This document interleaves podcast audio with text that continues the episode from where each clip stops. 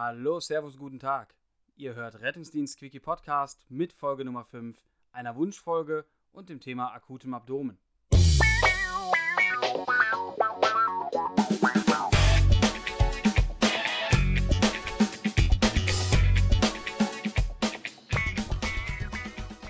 Yo, herzlich willkommen. Es ist wieder Rettungsdienst Quickie Podcast Zeit.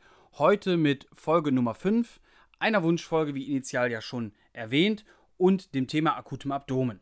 Was heißt Wunschfolge? Wir haben in unserem ersten Podcast, meine ich, oder dem zweiten dazu aufgerufen, dass ihr uns eure Wünsche über unsere Kanäle auf Facebook und auf Instagram mitteilt und wir diese ähm, ja, Themenwünsche dann abarbeiten. Das habt ihr auch fleißig getan, sodass wir dann im Endeffekt die ganzen äh, Wünsche gesammelt haben, priorisiert haben, so nah nach, wie häufig wurde ein Thema ähm, ja, genannt oder hat man sich ein Thema gewünscht. Und das akute Abdomen hatte halt einfach die häufigsten Zuschriften, waren glaube ich 13 Leute, die sich das akute Abdomen gewünscht haben, über wie gesagt unsere Kanäle, beziehungsweise man hat uns auch so darauf angesprochen, gesagt, macht doch mal was zum akuten Abdomen. Wenn ihr also in der Zukunft noch Themenwünsche habt, dann kommt gerne auf uns zu, nennt uns die oder schreibt uns die ja aktuell noch über Instagram und Facebook, demnächst ja dann auch über unsere eigene Homepage. Ähm, da könnt ihr dann uns eine E-Mail schreiben oder wir, ja, vielleicht richten wir auch im Rahmen unserer Podcast-Rubrik auch so eine Wunschecke ein, wo ihr dann die Wünsche einfach eintragen und absenden könnt. Da müssen wir mal schauen, wie wir das machen. Ähm, aber ihr könnt uns, wie gesagt, eure Wünsche mitteilen und wir versuchen den Wünschen gerecht zu werden. Wir schreiben natürlich auch jedem zurück und ja, sagen, ob das Thema jetzt gerade sehr präsent ist oder noch ein bisschen was dauert. Gut, wollen wir gar nicht drum herum reden lange, denn das akute Abdomen ist ein sehr, sehr umfangreiches Thema, wo wir wieder stundenlang zu erzählen könnten, was wir natürlich nicht wollen. Wir wollen uns so kurz wie möglich halten und deswegen starten wir einfach sofort mit dem Thema akutem Abdomen und schauen uns zunächst einmal, ja, erstmal die Definition von dem akuten Abdomen an. Das akute Abdomen an für sich ist ja kein eigenständiges Krankheitsbild, wie zum Beispiel der Myokardinfarkt oder ein Schlaganfall, sondern das akute Abdomen beschreibt ja immer einen akuten Schmerzzustand des Bauchraumes bzw. der darin befindlichen Hohlorgane, die ja letztlich ein Problem haben können. Unter Umständen ist es natürlich auch möglich, dass dieses Problem dann letztlich ja lebensgefährlich sein kann und der Patient in einer lebensgefährlichen Situation sich befindet. Für uns im Rettungsdienst ist das akute Abdomen wirklich ein sehr tückisches Notfallbild, da wir hier eigentlich nur mit unserem Instrument der Anamnese wirklich ähm, ja, herausfinden können, was der Patient hat. Natürlich haben wir auch die Möglichkeit, über Blutdruck, Puls, Temperatur und unser Monitoring zusammengefasst, ähm, auch ein bisschen was über den Patienten zu erfahren, beziehungsweise unsere Anamnese und die Werte dann in einen Kontext zu bringen und dann herauszufinden, für welche Fachrichtung der Patient dann letztlich äh, ja vorgesehen sein sollte. Nichtsdestotrotz ist einfach das akute Abdomen sehr vielfältig und wie gesagt auch tückisch, da nicht immer das Problem, was der Patient gerade hat oder die Schmerzen, die er da gerade verspürt, auch wirklich abdominell sein müssen, sondern es kann natürlich auch sein, dass die Schmerzen ausstrahlen und es eher ein kardiologisches Problem zum Beispiel ist.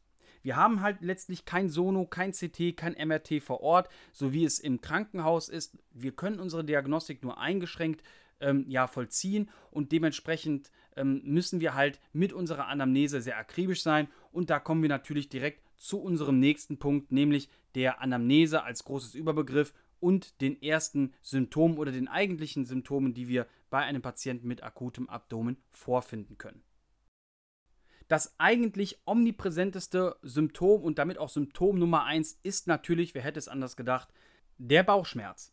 Nebst dem, dass der Bauchschmerz dann halt dementsprechend das Symptom Nummer 1 ist, mit Schmerzen von meistens 5 äh, und größer auf der NRS-Skala, also auf der Schmerzskala, hat der Patient meist auch eine Abwehrspannung oder Übelkeit und Erbrechen. Es gibt aber auch die Möglichkeiten von Kreislaufdekompensationen bis hin zum Schock Entleerungsstörungen wie zum Beispiel Diarrhoe oder Obstipationen. Der Patient zeigt häufig Fieber und einen ja meist reduzierten Allgemeinzustand. Im gänzlichen Bild, wie wir den Patienten sehen, ist es durchaus möglich, dass der Patient entweder wirklich auf dem Boden, auf dem Bett oder auf der Couch liegt und sich krümmt vor Schmerzen, manchmal auf dem Stuhl sitzen und sich krümmt vor Schmerzen Oder aber der Patient wirklich super rastlos ist und gar nicht weiß, wie er sich hinlegen, hinsetzen oder hinstellen soll und eigentlich so keine richtige Position findet, wo es ja möglich ist, seine Schmerzen oder seine Probleme irgendwie in den Griff zu bekommen oder zu lindern. Es gibt natürlich auch die Möglichkeit, dass der Patient Schmerzen empfindet, die von einem Punkt zu einem anderen ausstrahlen. Was ja, wie gesagt, schon häufiger ähm, auch mal der Fall sein kann, dass es dann nicht unbedingt ein abdominelles Problem ist, sondern ein Infarktproblem ist. Oder aber, dass es auch innerhalb des äh, abdominellen Bereiches gar nicht dann wirklich das Problem da ist, wo der Patient es verspürt. Nehmen wir zum Beispiel die Appendizitis als sehr ähm, ja, präsentes Beispiel. Da haben die Leute zu Beginn eigentlich ähm, nicht, wie man annimmt, immer im rechten Unterbauch Schmerzen, sondern um den Bauchnabel herum Beschwerden und können das gar nicht so richtig zuordnen. Erst im Verlauf der, ja, ich sag mal, Eskalation der Problematik am Appendix, da werden die Leute dann ein Problem im rechten Unterbauch ähm, ja feststellen und meistens ist es dann eigentlich schon ja so weit fortgeschritten, dass dann da interveniert werden muss und zwar zeitnah. Unser mächtigstes Instrument im Rahmen der Diagnostik vom akuten Abdomen in der Präklinik, habe ich ja eben gesagt, ist ähm, ja die Anamnese. 80 Prozent unserer Arbeit entfällt darauf und mit dieser Anamnese können wir eigentlich auch schon das meiste ausschließen bzw. eigentlich einen Grund finden oder zumindest äh, in Erfahrung bringen, welche Fachrichtung für den Patienten da wirklich äh, vonnöten sein kann. Denn das akute Abdomen kann diverse Fachrichtungen ansprechen, zum Beispiel halt die internistische Komponente, ähm, die chirurgische Komponente, also die allgemeinchirurgische oder viszeralchirurgische, beziehungsweise aber auch die gynäkologische oder urologische Abteilung. Dementsprechend müssen wir unsere Anamnese so richten oder so gestalten, dass wir wirklich eigentlich komplex das meiste oder fast alles erfassen, ähm, was wir da wirklich an Informationen benötigen. Und wir müssen da so ein bisschen Detektivarbeit leisten und das sehr akribisch. Hierzu eignet sich meiner Meinung nach das äh, natürlich XABCDE-Schema, was wir ja standardmäßig immer machen, aber auch die weiteren Abfrageschemata, wie zum Beispiel das Sampler-Schema oder das UPQRST-Schema. Wenn ihr nicht genau äh, gerade im Bilde seid mit diesen Schemata, ich setze die jetzt einfach mal als bekannt voraus. Wie gesagt, sollte das nicht der Fall sein, macht hier einen kurzen Break, springt nochmal zu unserer ersten Folge zurück, den Abfrageschemata im Rettungsdienst und ja, hört euch das erstmal an, erarbeitet euch das und kommt danach nochmal hierher zurück in den, in den fünften Podcast und dann könnt ihr das Ganze auch besser verstehen, vor allen Dingen dann, wenn ihr in der Ausbildung seid und gerade vielleicht auch mit diesem Podcast etwas lernen möchtet. Okay, lassen wir das XABCDE-Schema jetzt erstmal links liegen. Das haben wir, wie gesagt, zu Beginn ähm, des Aufeinandertreffens mit unserem Patienten ja schon durchgeführt. Und wir widmen uns zur Symptomanalyse, sage ich jetzt mal, dem äh, Sampler-Schema. Zunächst einmal unter S wollen wir mehr über die Symptome erfahren. Der Patient soll uns natürlich zunächst einmal die Symptome, die er hat, ja so genau wie möglich schildern, ohne großartig drumherum zu reden, deuten diese äh, Symptome schon auf etwas genaueres hin. Heißt also, wenn wir den Patienten fragen, kennen Sie diese Symptome, hatten Sie diese Symptome schon einmal? Und der Patient sagt ja. Oder wir haben zum Beispiel einen Krankenhausentlassbericht und wir lesen da drin, dass der Patient eine zum Beispiel chronische Divertikulitis hat, dann können wir natürlich fragen, ob diese Schmerzen denn genau dieselben sind wie bei diesem Event. Und wir haben dann eventuell auch schon die Antwort auf unsere Frage, nämlich was hat der Patient? Ja, ein erneutes Event seiner chronischen Divertikulitis. Wenn wir den Patienten fragen, ob er diese Probleme schon mal hatte, dann können wir auch fragen, ob denn schon mal eine OP gemacht wurde. Und eventuell dann erfahren, dass zum Beispiel der Pankreas oder die Galle schon gar nicht mehr vorhanden sind und dementsprechend eigentlich dieses Problem gar nicht daher rühren kann, sondern wir müssen uns wieder neu orientieren. Dann ist natürlich auch die Frage, ähm, hat der Schmerz oder der Symptom, ist das ein plötzlicher Beginn gewesen oder ein langsam schleichender Beginn über mehrere Tage?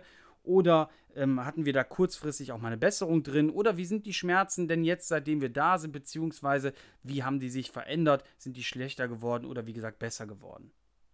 Wenn wir uns weiter am Sampler-Schema orientieren, dann haben wir jetzt den Punkt A, wie Allergien. Die sind für uns auch wichtig.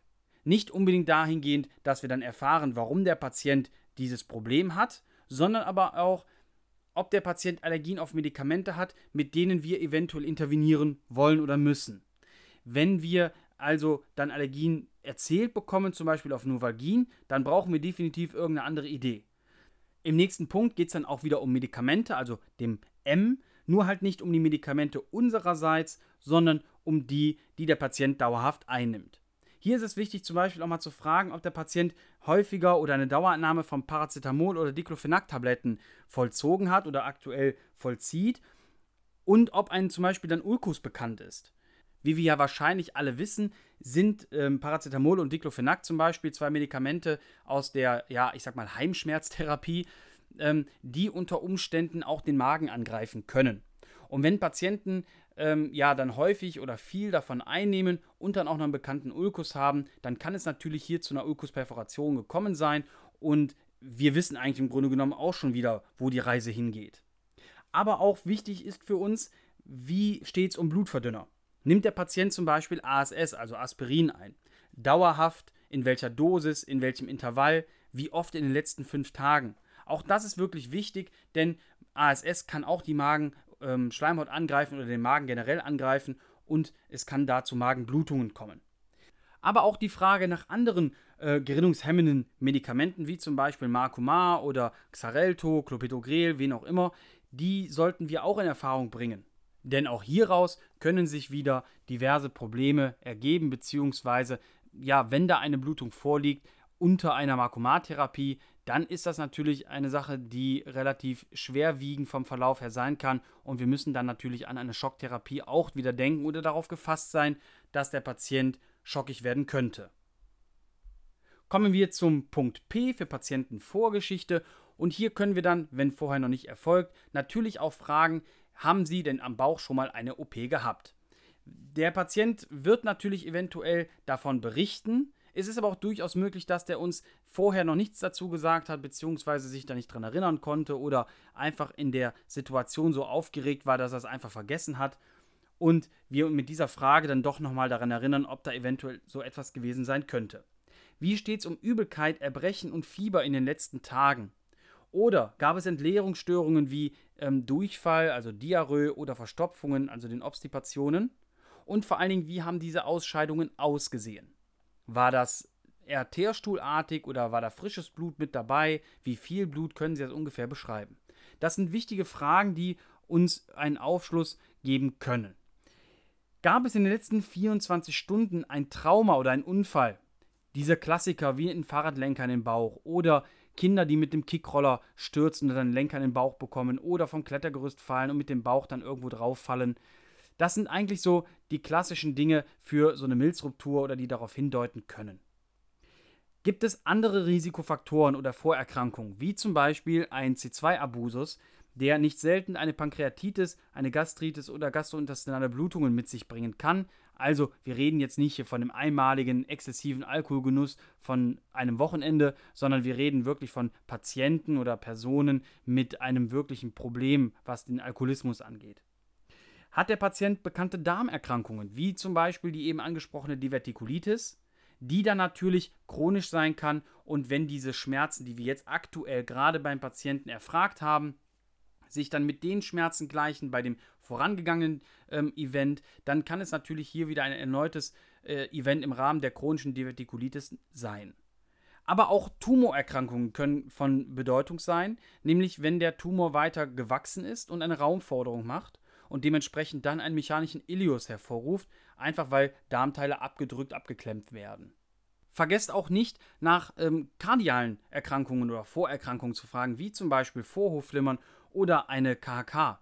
Koronare Herzkrankheiten und Vorhofflimmern sind beides Risikofaktoren für einen Mesenterialinfarkt, der dann natürlich ein abdominelles Problem darstellt. Also ein blutführendes Gefäß, welches den Darm mit Blut versorgt, ist thrombosiert und das dahinterliegende Gewebe geht unter und macht Probleme. Denn der Mesenterialinfarkt ist an sich ein lebensbedrohliches Notfallbild und muss schleunigst in einem Krankenhaus behandelt werden. Aber auch die weiblichen Patienten sollten wir ähm, mit noch ein paar Punkten hinterfragen, die wir nicht bei jedem Patienten hinterfragen können, zum Beispiel bei Männern. Und natürlich unter der Voraussetzung, dass Frauen im gebärfähigen Alter sind, kann es sein, dass sie eine Schwangerschaft haben. Das ist natürlich eine Frage, die durchaus berechtigt sein kann, denn in unserer, ja, ich sag mal, sehr schnelllebigen Zeit vergessen manche Frauen tatsächlich, dass sie ähm, ihre Regelblutung eigentlich hätten haben müssen und diese dann halt ja ausgeblieben ist. Das heißt also, wenn man Frauen fragt, sagen sie mal, können sie schwanger sein? Verneinen es viele und ja, sagen dann auf einmal, wenn man dann fragt, wann hatten sie denn ihre letzte Regelblutung? Ja, äh, da müsste ich mal nachschauen. Gucken dann in den Kalender und stellen fest, oh, ich bin schon seit zwei Wochen überfällig. Das kommt nicht selten vor, auch nicht super häufig, aber immer mal wieder und sollte, wie gesagt, hinterfragt werden. Hat die Patientin schon mit Zysten zu tun gehabt, die sich eventuell vielleicht in äh, der Historie auch mal wieder zurückgebildet haben, aber auch vielleicht wieder neu aufgekommen sind und diese können natürlich Schmerzen machen, vor allen Dingen halt im Unterbauch. Oder gibt es irgendwelche Ovarialzysten, die eventuell jetzt äh, rupturiert sind, wo der Arzt schon beim letzten Mal gesagt hat, bei der letzten Vorsorgeuntersuchung, na, das müssen wir im Auge behalten, nicht, dass wir da intervenieren müssen. Dann kann es natürlich durchaus sein, dass so eine Zyste rupturiert ist und wir jetzt Probleme haben. Aber auch Entzündungen von Eierstock oder Eileitern können natürlich durchaus schmerzhaft sein, auch sehr empfindlich schmerzhaft sein und sollten dahingehend mal hinterfragt werden. Kommen wir nun zu Punkt L aus dem Sampler-Schema der letzten oralen Aufnahme, zum Beispiel jetzt hier von Nahrungsmitteln. Es gibt natürlich immer wieder Nahrungsmittel, die Salmonellen belastet sein können oder die verdorben sind und dahingehend sind für uns interessant Fisch, Fleisch, Milchprodukte oder Rohprodukte wie zum Beispiel auch Softeis oder dergleichen oder wo rohe Eier drin verarbeitet wurden. Das sind Dinge, die können, ähm, wie gesagt, Lebensmittelvergiftungen hervorrufen und machen auch relativ zeitnah Probleme. Die Leute beginnen leicht mit Übelkeit, führen dann fort mit Erbrechen, Fieber, Schüttelfrost, Gliederschmerzen und halt allgemeines Unwohlsein und Krankheitsfühlen. Also die Frage nach der letzten oralen Einnahme von äh, Nahrungsmitteln auf gar keinen Fall vergessen. Der Punkt E bedeutet äh, Event Prior Incident, das heißt das Event, was wir vor dem eigentlichen, äh, ja, jetzt ähm, Problem oder vor dem Auftreten von Symptomen äh, hatten, hat der Patient sich gegebenenfalls aufgeregt oder wie gesagt nochmal die Frage nachstellen, es gab definitiv keinen Unfall, kein Trauma, irgendwas, was der Patient vielleicht auch wieder vergessen oder verdrängt hatte, das kann man dann vielleicht nochmal versuchen zu erfragen oder halt, ob es da irgendwelche anderen Dinge gab, die irgendwie, ja, ähm, dazu geführt haben, dass der Patient jetzt Magenschmerzen oder Bauchschmerzen haben könnte. Im letzten Punkt, dem Punkt R für Risk oder Risiko, fragen wir nochmal nach anderen Risikofaktoren, abgesehen von irgendwelchen Allergien und Blutverdünnern, ob es da irgendetwas gibt, was wir gerade vielleicht gar nicht auf dem Schirm haben, denn wir können ja auch nicht immer an alles denken oder alles wissen und vielleicht gibt es da ja irgendetwas, was der Patient uns noch mitteilen kann, was aber für uns wirklich wichtig sein könnte. Jetzt haben wir das Sample-Schema oder Sampler-Schema abgearbeitet und wollen so ein bisschen mehr über den Schmerz erfahren oder genauer auch auf das Symptom Schmerz eingehen und nehmen uns hier zu Hilfe das OPQRST-Schema. Da beginnen wir mit Onset, also mit dem O, und fragen, wie hat der Schmerz denn begonnen? War das plötzlich? War das schleichend? So ein wirklich anfallsartiger Schmerz? Wie waren so initial die Schmerzen denn von der Intensität her? Oder gab es vielleicht nach dem ersten Anstieg der Schmerzen ein freies Intervall, wo wir dann nichts mehr gespürt haben, gefolgt von wieder einem neuen starken Schmerz? Oder war der Schmerz eventuell eher so in den letzten Tagen ein, ja, so ein bisschen leicht vorhanden es gab so einen leichten, schleichenden Beginn, bis dass wir jetzt dazu gekommen sind, dass wir mit dem Rettungswagen zu ihnen kommen mussten. Im Punkt P, da wollen wir die Provocation bzw. die Auslösung des Schmerzes erfragen. Hier würde ich an dieser Stelle noch nicht das Abdomen palpieren, dazu kommen wir erst zu einem späteren Zeitpunkt, aber es gibt auch andere Fragen, die wir da stellen können, wie zum Beispiel, haben sie mehr Beschwerden, wenn sie stehen oder gehen, was zum Beispiel auf ein Hernienproblem hindeuten könnte. Oder haben sie mehr Beschwerden in einem liegenden oder halb sitzenden Zustand, was zum Beispiel auf eine Pankreatitis schließen könnte. Oder wenn sie selber so auf den Bauch gedrückt haben vorhin, tat das irgendwie weh. Also so ein Auslösen von Druck, äh, was dann letztlich ja ein, ein Verstärken des Schmerzes erzeugen kann. Wir wollen unter Q der Quality oder dem Charakter ein bisschen weiteres über die Schmerzcharakteristik erfahren. Und da haben wir drei mögliche Kategorien. Einmal den Perforationsschmerz, den kolikartigen Schmerz und den Entzündungsschmerz. Beim Perforationsschmerz haben wir wirklich so einen richtig, ja, anfallsartig stechenden, bohrenden Schmerz, ähm, der wirklich sehr, sehr intensiv ist und ja, eigentlich von den Leuten so beschrieben wird, als wenn die ja angestochen worden wären und ähm, der Schmerz sich durch den Körper bohrt. Bei den kolikartigen Schmerzen haben wir, die kennt ihr ja eigentlich alle, immer wieder so ein auf- und abschwellende Schmerzcharakteristik mit dazwischen wirklich sehr hohen äh, Schmerzpeaks, die als wirklich ja unaushaltsam teilweise beschrieben werden. Und im Entzündungsschmerz haben wir einen langsam schleichenden Beginn des Schmerzes, der eher so eine brennende Charakteristik hat. Ich habe mir das sagen lassen, das soll sich wohl so anfühlen, wie als wenn ich eine brennende Wunde habe, nur innerhalb meines Körpers. Unter R, der Radiation, das wäre der nächste Buchstabe, erfahren wir mehr, ob der Schmerz irgendwohin ausstrahlt. Das kann zum Beispiel bei der Appendizitis ganz klassisch sein, dass die Patienten initial beschreiben, die haben einen Schmerz um den Bauchnabel herum und plötzlich beginnen sie mit Fieber und der Schmerz verlagert sich dann eher in den rechten Unterbauch. Dann ist das Problem nicht unbedingt im Darmbereich, sondern wenn es so vom Verlauf her war, ist es eine Appendizitis oder ist durchaus möglich, dass es eine Appendizitis ist, denn der Schmerz ist halt ausstrahlend um den Bauchnabel herum gewesen. Aber auch im Rahmen unserer, ich nenne sie mal Differentialideen, ich würde ja nie sagen Differentialdiagnosen, das klingt immer so festgenagelt, sondern ich würde sagen Differentialideen, könnte es ja auch durchaus sein, dass es eigentlich gar nicht der Oberbauchschmerz an sich ist, wo zum Beispiel dann der Magen ein Problem hat oder der Pankreas ein Problem hat, sondern es kann ja auch eine kardiologische Sache sein, die in den Oberbauch hinaus ausstrahlt. Also da sollten wir auch mal so ein bisschen, wie gesagt, auf die Differentialideen, so nenne ich sie mal, ähm, achten und uns nicht immer darauf fixieren, was wir da gerade erzählt bekommen, beziehungsweise was wir da gerade in Erfahrung bringen. Unter Punkt S der Stärke bzw. Ähm, Severity, da wollen wir ein bisschen mehr über die Intensität des äh, Schmerzes erfahren. Dazu eignet sich natürlich immer die NRS-Skala ganz gut. Wir fragen also den Patienten, sagen Sie mal, den Schmerz müssten Sie auf einer Skala jetzt einteilen. 1 wäre der Schmerz, der nicht der Rede wert ist, und 10 wäre der schlimmst je erlebte Schmerz. Schmerzempfinden ist durchaus eine sehr individuelle und sehr objektive Angelegenheit.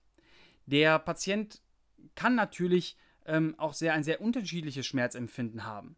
Wenn wir den Herrn Müller fragen, ähm, wie sind denn die Schmerzen gerade und er antwortet mit 4, dann kann der Schmerz für den Herrn Meier doch auch anstatt eine 4 eine 6 oder 7 sein. Das ist wie gesagt immer so ein bisschen individuell und jeder Mensch hat auch ein individuelleres Schmerzempfinden und von daher würde ich da ähm, schon dem Patienten Glauben schenken. Natürlich, wenn der Patient lachend vor uns sitzt und äh, gackert und kichert und mit den Armen wedelt und völlig entspannt da sitzt und sagt, ja, die Schmerzen sind bei 9, ähm, dann sollten wir den Patienten natürlich nochmal darauf hinweisen, wie wichtig die Schmerzskala für uns ist, dass wir das vernünftig einteilen wollen, dass wir dem Patienten helfen wollen und er doch vielleicht nochmal darüber nachdenken sollte, ob es wirklich eine 9 ist. Hingegen finde ich es sehr anmaßend, wenn man hingeht und gewisse Punkte immer zur ähm, Grundlage macht. Es kann natürlich durchaus sein, dass ein Patient, der starke Schmerzen hat, auch wirklich ähm, ja, ich sag mal, einen erhöhten Blutdruck hat und auch Tachykard sein kann, beziehungsweise tachypnoisch sein kann, also ein bisschen schneller atmet. Es ist aber auch durchaus möglich, dass der Patient keinen Anstieg des Blutdrucks hat, nämlich zum Beispiel, weil der Schmerz so kreislaufintervenierend ist oder weil das eigentliche Problem kreislaufintervenierend ist. Also der Patient muss nicht unbedingt einen Anstieg des Blutdrucks haben und nur dann zu sagen, ja, Nee, das glaube ich jetzt nicht, dass der Schmerzen bei 7 hat, weil der hat ja gar keine Tachykardie und der Blutdruck ist ja auch gar nicht hoch und der atmet ja gar nicht schnell, kann der Schmerz dennoch bei 7 sein, weil das das objektive Empfinden des Patienten ist. Also bitte geht da nicht hin und seid dazu, ja, ich sag mal, ähm, engstirnig oder zu ähm, sehr Scheu mit Scheuklappen unterwegs, sondern glaubt dem Patienten das ruhig. Aber ich denke, ihr werdet auch eigentlich ein gesundes Maß an äh, Bauchgefühl haben, um zu sagen, okay, dem Patienten kann man jetzt Glauben schenken, das kann jetzt durchaus sein und wir ähm, handeln dementsprechend auch. Unter dem letzten Punkt, dem Punkt T für Time, wollen wir den zeitlichen Verlauf ähm, ja ein bisschen für uns selbst dokumentieren oder eruieren. Wie hat der Schmerz begonnen, wissen wir ja, und wie hat der Schmerz sich dementsprechend dann fortgeführt? War der Schmerz initial stark ist dann in einem symptomfreien Intervall verlaufen und hat der Schmerz dann auf einmal wieder zugenommen, was für einen Mesenterialinfarkt zum Beispiel sprechen würde, dann sollten wir hier natürlich hellhörig werden. Im Grunde genommen haben wir die Fragen aus T ja auch schon im Vorhinein ein bisschen abgearbeitet, Aber nichtsdestotrotz finde ich es nochmal wichtig, hier auch nochmal bei T das Ganze nochmal vielleicht zu hinterfragen oder zu reevaluieren und zu sagen, ja, Frau Meier, also die Schmerzen haben begonnen, gestern Morgen waren sehr stark und dann hatten sie eine Zeit lang keine Schmerzen mehr. Befolgt dann wieder von einem wirklich starken, anhaltenden Schmerz, der jetzt seit drei Stunden anhält. Das wäre zum Beispiel so eine Abfrage, die man unter dem Punkt T vollziehen könnte. Nun haben wir ja jetzt eine ganze Menge mit unserer ja, Sprache gearbeitet, wollen wir nun zum eigentlichen handwerklichen kommen, nämlich der körperlichen Untersuchung. Wir haben das XABCDE-Schema natürlich schon am Anfang abgehandelt, da wollen wir auch gar nicht weiter darauf eingehen im Rahmen der körperlichen Untersuchung, sondern wir wollen jetzt ein paar Werte erheben und sehen, hören und fühlen durchführen. Das heißt, wenn wir den Blutdruck und die Herzfrequenz ähm, ja, erheben, dann gibt uns das schon Aufschluss über die Kreislaufsituation des Patienten und wir können gegebenenfalls einen zum Beispiel Schock äh, ableiten oder halt eben nicht. Die Temperatur, die wir erheben, würde uns dann einen Aufschluss darüber geben, ob der Patient eventuell eine Entzündung hat. Die Atemfrequenz und Sauerstoffsättigung ist natürlich für uns ein auch wichtiges Instrument, denn in, äh, im Verlauf könnten wir natürlich über einen Anstieg der Atemfrequenz und der Senkung der Sauerstoffsättigung ähm, ja letztlich herausfinden, ob der Patient eventuell in Kombination auch mit der Temperatur und dem Blutdruck und der Herzfrequenz, ob hier wie gesagt eine Sepsis vorliegen könnte.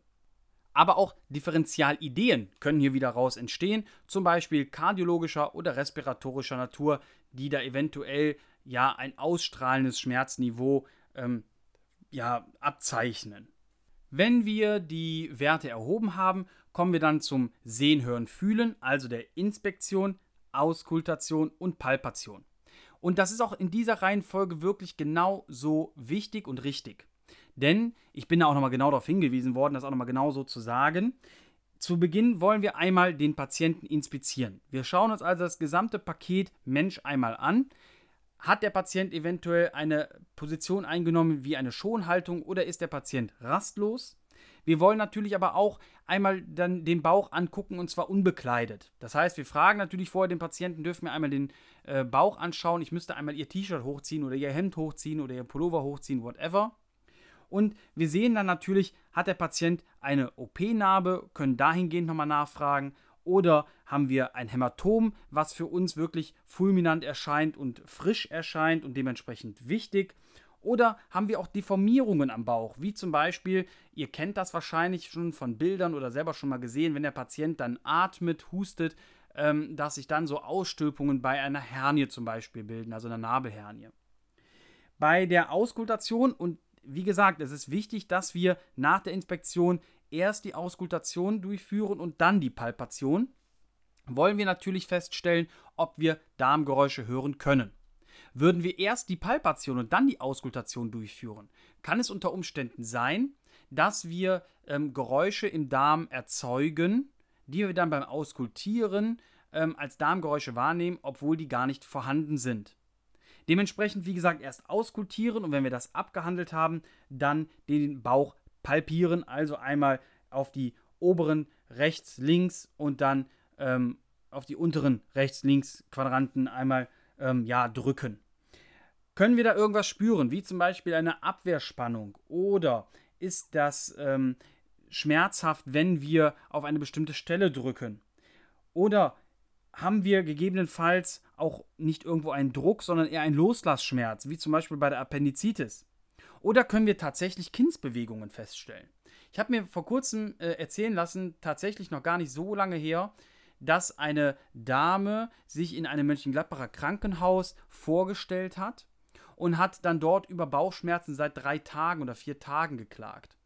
Und als denn die Patientin im äh, Untersuchungsraum war, hat der Arzt natürlich auskultiert und hat merkwürdige Geräusche festgestellt, die da eigentlich bei einem Verneinen der Schwangerschaft nicht hingehörten. Als er dann mit der Hand auf dem Bauch palpierte, hat dann auf einmal jemand von innen gegen den Bauch getreten. Das heißt, die Dame war tatsächlich doch schwanger. Welcher Grund jetzt dafür vorlag, warum die Dame nicht wusste, dass sie schwanger ist, das wollen wir jetzt mal ganz außen vor lassen. Aber es ist durchaus möglich und es ist ja auch jetzt äh, nichts Neues oder Unbekanntes. Es gibt ja nun mal so Situationen, wo Frauen eine Schwangerschaft tatsächlich verdrängen. Jedweder Gründe. und wir dann feststellen, dass die Dame tatsächlich schwanger ist. Also auch das ist möglich. Nur wie gesagt, bitte achtet darauf, erst Inspektion, dann Auskultation, dann Palpation. Wirklich ganz wichtig. Kommen wir zu unserem nächsten Punkt, ähm, der Lokalisation. Wenn wir ähm, die Lokalisation vornehmen wollen, wo der Schmerz da auch denn am Bauch ist, dann sollten wir natürlich als Grundlage die Anatomie des äh, Bauches und der darin befindlichen Organe auf jeden Fall kennen und beherrschen. Das heißt also, im Oberbauch, im Epigastrum kann natürlich ein Problem dann am Magen oder am querverlaufenden Kolon vorliegen, aber auch, denkt bitte wie gesagt an die Differentialidee, dem Herzinfarkt, der dahingehend ausstrahlt. Im rechten oberen Quadranten kann es natürlich die Leber oder die Gallenblase sein, ausstrahlend, ausstrahlend in die Schulter unter Umständen. Im Unterbauch, im Hypogastrium, da kann es dann entweder der Kolon sein, also der Darm sein, oder auch tatsächlich ausstrahlend von der Niere herkommen, was natürlich im Nierenbereich kein akutes Abdomen wäre, aber es kann trotzdem von den Nieren oder bei einer Nierenproblematik in den Unterbauch ausstrahlen. Flankenschmerzen können natürlich eine ähm, Pankreas- oder eine Pankreatitis-Problematik beinhalten, aber auch wieder das Nierenproblem ausstrahlend von der Niere in die Flanken hinein. In der Nabelregion können Schmerzen entstehen, wenn wir eine Darmerkrankung haben oder aber auch bei einer akuten initialen beginnenden Appendizitis.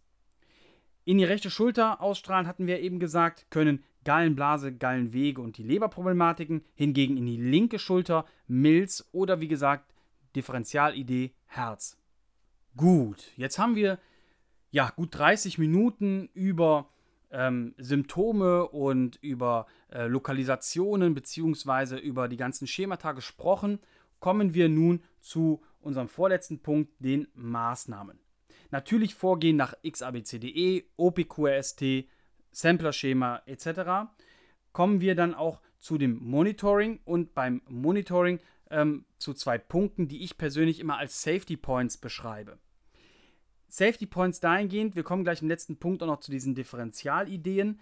Ähm, Safety Points meine ich mit das 12-Kanal und an beiden Armen Blutdruck messen. Natürlich ist ein 12-Kanal und an beiden Armen den Blutdruck messen nicht immer auch wirklich ähm, das Allheilmittel, wenn wir auf der Suche nach einem Problem sind, auch wenn es da um die sogenannten Differentialideen ja geht. Aber ich finde, wenn wir einen Patienten haben, der Oberbauchbeschwerden hat und wir können weder durch Inspektion ähm, Auskultation, Palpation und durch unsere Anamnese einen Grund dafür erheben, dann sollten wir definitiv nicht sagen, ach, der hat nichts, sondern wir sollten wirklich auch mal äh, ein 12-Kanal-EKG schreiben. Wenn wir einen Patienten haben, der um die Bauchregion ausstrahlend in den Rückenschmerzen angibt und wir haben auch wieder hier keinen Anhaltspunkt für ein abdominelles Problem, dann kann es natürlich ein Aortenproblem sein, Dissektion, Aneurysma oder dergleichen. Aortendissektionen, Aneurysmen, ähm, ja, die sind ja so ein bisschen, so ein bisschen vielfältig und äh, tarnen sich ganz gut.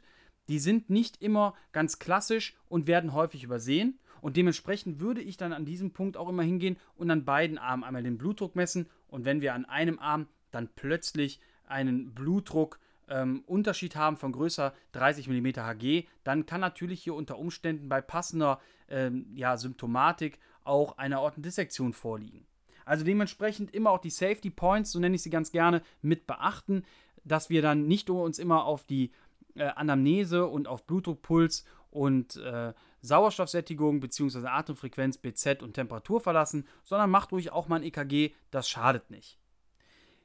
Nebst der ähm, Monitoring-Sache und der Schemata gilt es natürlich auch bei Patienten mit einem akuten Abdomen einen IV-Zugang zu legen. Wenn wir da zum Beispiel erwarten, dass der Patient eventuell Kreislauf dekompensieren könnte, beziehungsweise wenn da ein Schock zu erwarten ist, oder wenn wir aber auch vorhaben, dem Patienten Medikamente zukommen zu lassen, um seine Situation zu verbessern. Fast so wichtig wie Anamnese und der ganzen anderen Vorgehen, Monitoring und dergleichen, finde ich aber auch eine adäquate Lagerung. Und das finde ich persönlich, muss ich ganz ehrlich sagen, auch mit eins der wichtigsten Punkte im generellen Umgang mit dem Patienten. Wir wollen dem Patienten ja helfen, das können wir im Rahmen des akuten Abdomens ja eh nicht ganz so gut. Dementsprechend können wir oder sollten wir das ähm, auch wirklich unternehmen, was dazu führt, dem Patienten ein bisschen das äh, Leid oder die Schmerzen zu nehmen. also eine entsprechende Lagerung durchzuführen. Und da sollte der Patient sich meiner Meinung nach immer so legen, wie es für ihn angenehm ist, aber natürlich auch für uns zu realisieren ist. Das heißt, wenn wir es möglich machen können, dass der Patient sich auf die Seite legt mit angezogenen Beinen, dann sollten wir das auch so versuchen zu realisieren. Oder aber der Patient liegt auf dem Rücken und wir winkeln die Beine an. Das ist auch eine ganz gute Sache. Nicht zu sehr, aber auch nicht zu flach. Die meisten Tragen haben ja so eine Funktion, dass man da so eine Schonhaltung ähm, ja dauerhaft einstellen kann. Finde ich persönlich manchmal ein wenig zu wenig und dementsprechend unterbaue ich das manchmal auch so ein bisschen noch mit Decken. Wenn wir eben über IV-Zugang und so gesprochen haben, sprechen wir natürlich auch über Medikamente. Und da kommt natürlich zum Offenhalten als allererstes mal äh, eine Infusion zu, äh, zu Trage, also zum Beispiel eine Ionosteril zum Offenhalten oder aber auch zur Therapieeinleitung bei einem akuten Kreislaufproblem, wie zum Beispiel dem Schock. Aber auch wenn wir feststellen, dass der Patient septisch ist, braucht der Patient Flüssigkeit und dementsprechend dann äh, wirklich Zugang und Ionosteril zum Beispiel. Aber auch bei Schmerzzuständen können wir Novalgin äh, fokussieren oder im ja, Rahmen der notärztlichen Therapie, wenn der Arzt dann vor Ort ist, dann zum Beispiel ein BTM. Bekommen wir den Patienten gar nicht ohne Erbrechen und ohne ja, die ganzen Begleiterscheinungen wie Übelkeit transportiert, dann sollten wir natürlich ein Antimedikum einsetzen, wie zum Beispiel ähm, Vomex oder Ondansetron. Und wenn der Patient zum Beispiel äh, ein septisches Problem hat oder einen Schock hat, dann natürlich auch Sauerstoff anbieten, wenn die Sauerstoffsättigung unter 92% ist. Ein rascher Transport in eine Klinik sollte auf jeden Fall auch immer erfolgen und zwar mit einer dementsprechenden Voranmeldung. Es kann natürlich je nachdem, was für ein Krankheitsbild vorliegt, ähm, die Fachrichtung sehr unterschiedlich sein. Von internistisch über, wie vorhin schon gesagt, chirurgisch oder viszeralchirurgisch bis hin zu urologisch oder gynäkologisch kann da alles dabei sein und dementsprechend sollten wir das ähm, Krankenhaus dementsprechend mit Bedacht auswählen und eine adäquate Voranmeldung machen. Dazu findet ihr dann demnächst ja auch auf unserer Homepage so eine kleine Taschenkarte, wo dann alle wichtigen Punkte für eine Voranmeldung draufstehen. Kommen wir zum letzten Punkt, den Differentialideen. Ich hatte vorhin ja schon so ein paar angesprochen. Also ähm, Differentialideen bei einem akuten Abdomen können immer sein der Myokardinfarkt, die Aortendissektion oder das Aortenaneurysma, die ja ähm, sich immer, wie schon gesagt, so ein bisschen tarnen können und sich letztlich ja sehr unterschiedlich darstellen können. Aber genau deswegen ist es ja auch so wichtig, dass wir ähm, die Differentialideen immer im Hinterkopf haben und uns nicht zu sehr auf den Bereich Bauch fokussieren, beziehungsweise wir dann eventuell auch das Ganze als, ja, der hat ja eh nichts abtun. Also es ist wie gesagt äh, eine fatale Sache zu sagen, äh, der hat ja eh nichts. Denn aus irgendeinem Grund wird der Patient anrufen und für uns ist es halt natürlich schwierig, aber auch wichtig, diese Sache immer zu hinterfragen. Gut, 37 Minuten wieder vollgepackt, also fast 38 sogar, äh, Minuten vollgepackt mit, ja, ganz viel Informationen, sehr intensiv das Ganze, sind leider auch wieder über unsere 30-Minuten-Marke hinaus. Ich hoffe trotzdem, dass es euch gefallen hat. Wie gesagt, wenn ihr Wünsche habt, wenn ihr Ideen habt, dann schreibt uns die. Aktuell ja noch über Instagram und über Facebook. Wenn euch die Instagram- und Facebook-Seite gefällt, lasst uns ein Like da. Abonniert uns, das hilft uns natürlich an Reichweite, das hilft uns auch immer besser zu werden und äh, uns natürlich auch noch besser zu vernetzen. Und wenn ihr Bock habt auf Rettungsdienst Quickie Podcast, auch das könnt ihr natürlich auf den bekannten Podcast-Portalen wie Spotify, Apple Podcast, Anchor, AntennaPod und wie sie nicht alle heißen, Google Podcast und so weiter und so weiter ähm, abonnieren. Und dann kriegt ihr auch immer die neuesten äh, Infos mit über unsere nächste Folge, beziehungsweise demnächst ja dann auch auf unserer Homepage, die ja wie gesagt noch ein bisschen braucht. Bis dahin wünsche ich euch eine angenehme Zeit, eine gute Woche, bleibt gesund. Euer René von Rettungsdienst Quickie Podcast.